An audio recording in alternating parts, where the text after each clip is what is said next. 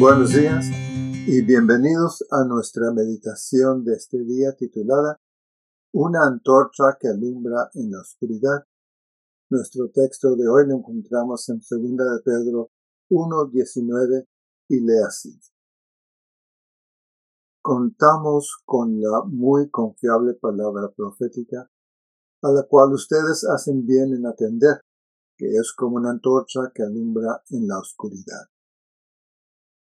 En el año 66 de nuestra era, Cestio Galo, el gobernador romano de la provincia de Siria, llegó a la ciudad de Jerusalén con un objetivo muy concreto, reanudar las operaciones en favor del emperador. Aunque al principio se encontró una fuerte oposición, el sitio de la ciudad comenzó a surtir los efectos y los rebeldes comenzaron a debilitarse.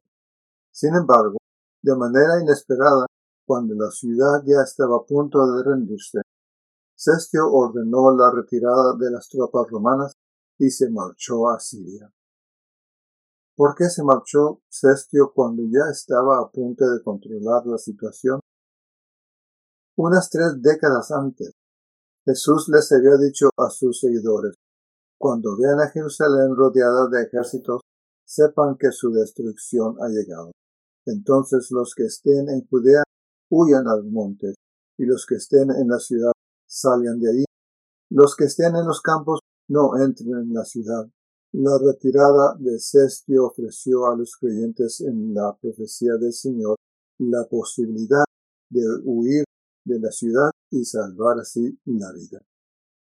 Dice Eusebio de Cesarea que ese mismo año la iglesia de Jerusalén recibió el mandato de cambiar de ciudad antes de la guerra y de vivir en otra ciudad de Perea que la llaman Peya.